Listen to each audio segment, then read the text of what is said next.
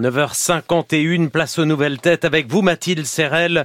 Ce matin, un entrepreneur qui se veut chevalier, alors ça j'adore, chevalier de la lecture au 21e siècle. Carole Fogarassier dans notre studio, portrait sonore. Si vous n'avez pas le reste de mon épée dans le ventre, vous êtes un dieu. Alors je serai aussi magnanime que lui. Je pouvais te clouer sur place, mais je n'en ferai rien car tu m'as amusé. Ses aspirations chevaleresques, il les doit à sa passion enfant pour le Capitaine Fracasse, l'adaptation au cinéma avec Jean Marais et le bouquin signé Théophile Gautier. Mais comme il est né en 1994, en même temps que le web, pour lui, c'est l'Internet, le champ de bataille et son modèle, Xavier Niel. Il y a eu en France plusieurs générations d'entrepreneurs, mais en France dans les nouvelles technologies, au début des années 80 avec l'émergence du Minitel, où les grandes entreprises ne savaient pas faire et faisaient appel à des gens pour créer leur service Minitel. On était étudiants et on travaillait pour ces groupes le mercredi et le week-end. Pionnier du Minitel et fondateur de Free, Niel lui a donné envie de suivre une formation d'ingénieur, un master d'entrepreneuriat et l'envie de créer sa propre start-up. Il en monte plusieurs avant de trouver la bonne idée un soir de Noël. Entre le sapin et les toasts au saumon, une de ses cousines s'étonne de ne pas arriver à faire lire ses enfants. C'est là que lui vient l'idée de Nabook. Si on veut les amener à la lecture, autant se servir de ce qui leur plaît, les écrans. Avec l'appli Nabook, la lecture prend vie et devient une aventure palpitante. Les personnages partagent leur histoire dans des bulles colorées comme si tu y étais. À 28 ans, voilà deux ans qu'il a lancé son application Nabook, une sorte de Netflix de la littérature jeunesse qui compte convertir le temps d'écran des 7-14 ans en temps de lecture. Carole Fogarassi, bonjour. Bonjour Mathilde. Alors j'ai un peu exagéré, l'idée de Nabook ne vous est pas venue un soir de Noël, mais à une soirée de Noël. Enfin on est d'accord, c'était plus cool en storytelling. Oui, mais c'est quasiment la même chose finalement. C'était vraiment une cousine entre le saumon et, et, le champagne qui vous Bah, a dit j'arrive pas à faire lire les enfants. Je sais pas comment ça se passe à, à Noël chez vous. Chez nous, c'est toujours euh, presque une tragédie grecque. Ah. Euh, tout le monde se, se, se, se fout sur la gueule, quoi, finalement. Euh, sauf pour un sujet. Comment on fait lire nos enfants Et tous les parents sont pareils. Est-ce que vos enfants lisent assez? Et là, le sujet, il est infini. Et euh, comment on arrive à les faire lire davantage? Mais il faut se servir du temps qui existe déjà. Ce temps, il est dans vos mains, il est dans vos téléphones, il est sur vos écrans. Et nous, notre promesse, c'est d'aller se tailler la part du lion dans l'économie euh, de cerveau, dans l'attention des jeunes, Ouais. pour les remettre à la lecture. Alors l'espace donc pris par les écrans, vous l'utilisez pour les faire lire euh, les enfants et on pourrait aussi étendre aux adultes, hein, je le dis au passage.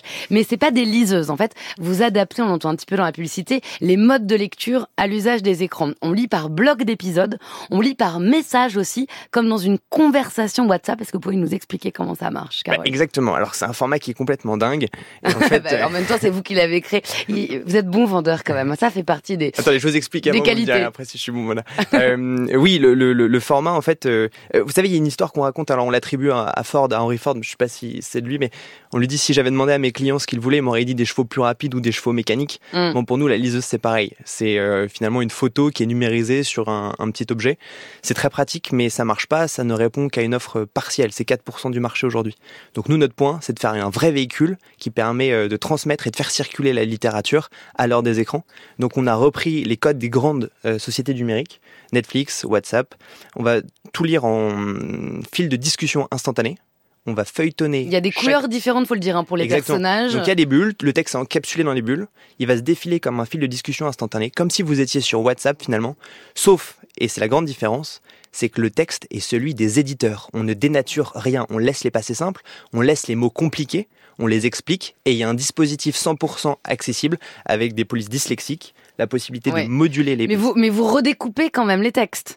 On les redécoupe, mais on, on, on va pas retirer une phrase, on va pas l'abréger. Ils sont on va pas intégralement proposés. Exactement. Mais simplement, ils sont éditorialisés dans la mise en page. Exactement. Vous Et proposez. c'est pour quel âge C'est pour les 7-14 ans. 14. D'accord, donc il y a des textes adaptés pour les 7 ans et il y a des textes Ouais. adaptés pour les Et, 14. et Exactement, qu'est-ce a- qu'on y lit justement? C'est ça qui est intéressant parce que vous avez, euh, il y a à la fois de la littérature jeunesse euh, classique, vous adaptez aussi les films d'animation et vous adaptez les jeux vidéo en Exactement. littérature.